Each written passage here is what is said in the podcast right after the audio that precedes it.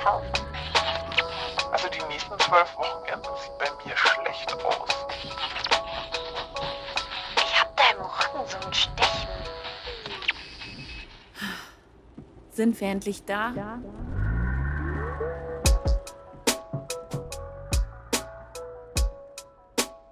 Könnt ihr euch daran erinnern, wann ihr das letzte Mal keine To-Do-Liste hattet? Ich auch nicht. Keine Ahnung, wann ich das letzte Mal nicht das Gefühl hatte, noch irgendwas erledigen zu müssen. Aber wann ist das passiert? Wann ist aus Leben To-Do-Listen abarbeiten geworden? Ich frage mich, wann ich wohl meine erste To-Do-Liste gemacht habe. Egal ob jetzt aufgeschrieben oder nur in meinem Kopf. Wahrscheinlich war es in der Grundschule, als Hausaufgaben machen eine meiner wichtigsten Lebensaufgaben wurde. Kinder haben ja sonst eigentlich nichts zu erledigen, oder? Okay, Zimmer aufräumen vielleicht. Oder rechtzeitig ein Geburtstagsgeschenk für die Eltern basteln. Ach, war das schön, als man noch mit einem Gutschein für fünfmal Spülmaschine ausräumen durchgekommen ist. Fängt das Hamsterrad aus Aufgaben von der Liste streichen und neue draufschreiben also schon in der Kindheit an? Ich hasse Sonntage.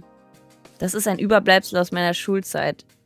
Denn sonntags, gerne auch erst abends, ist mir wieder der Berg Hausaufgaben eingefallen, der so groß war, dass ich ihn eigentlich am Freitag schon erledigen wollte. Eigentlich. Also habe ich so gut wie jeden Sonntag in der Panik verbracht, nicht alles bis Montag schaffen zu können. Und so manifestierte sich der Sonntag in meinem Gehirn als Tag der verpassten Chancen und zu langen To-Do-Listen. Ich glaube, als ich angefangen habe, einen Kalender zu führen, wurde es dann noch ernster. Wenn ihr in eurer Jugend auch Kundin bei einer Volksbank wart, wisst ihr vielleicht, welchen Kalender ich meine. Den gab es gratis, weil man Mitglied in deren Club war. Einmal gab es dazu sogar einen dieser aufblasbaren Sessel, die in den 90ern alle haben wollten. In den Kalender habe ich dann meine Termine eingetragen. Die wiederum haben meist vorausgesetzt, dass ich zuvor etwas erledige. Und das wiederum habe ich mir in den Kalender geschrieben.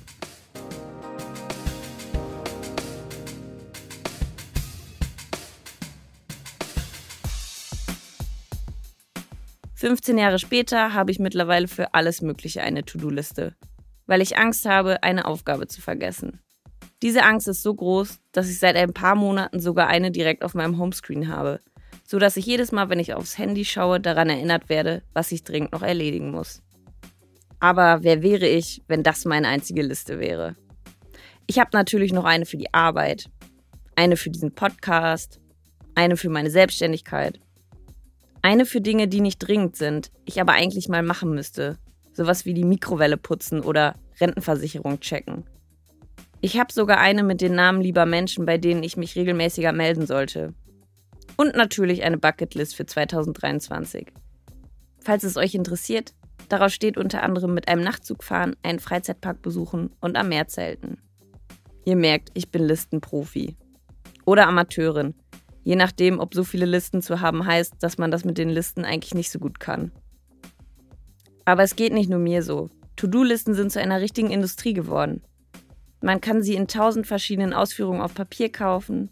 Softwares und Apps versprechen einen zum Organisationstalent zu machen. Und auf YouTube kann man sich stundenlang erklären lassen, wie man sein Leben mit der richtigen Liste in den Griff bekommt.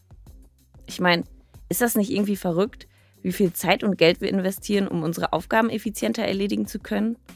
Aufgaben, die wir in schätzungsweise 90 Prozent der Fälle am liebsten gar nicht erledigen würden. Aber keine Sorge, ihr müsst eure To-Do-Listen nicht verbrennen. Sie haben auch was Gutes.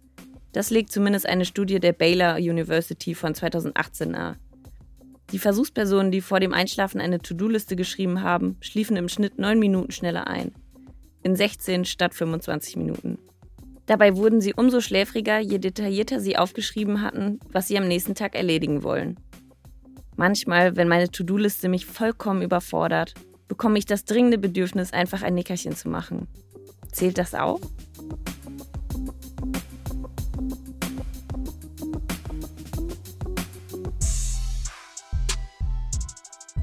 Für diesen Podcast denke ich ja viel über das Ankommen nach. Lange habe ich gedacht, ich würde mich endlich angekommen fühlen, wenn ich erstmal alle Punkte auf meiner To-Do-Liste abgehakt hätte. Aber seien wir ehrlich, das wird niemals passieren. Irgendwas ist immer. Unser Ziel sollte es nicht sein, alles zu erledigen. Wir sollten uns eher freuen, dass immer noch was auf unserer Liste steht. Etwas, auf das wir hinarbeiten können. Denn das heißt, wir sind immer noch am Leben.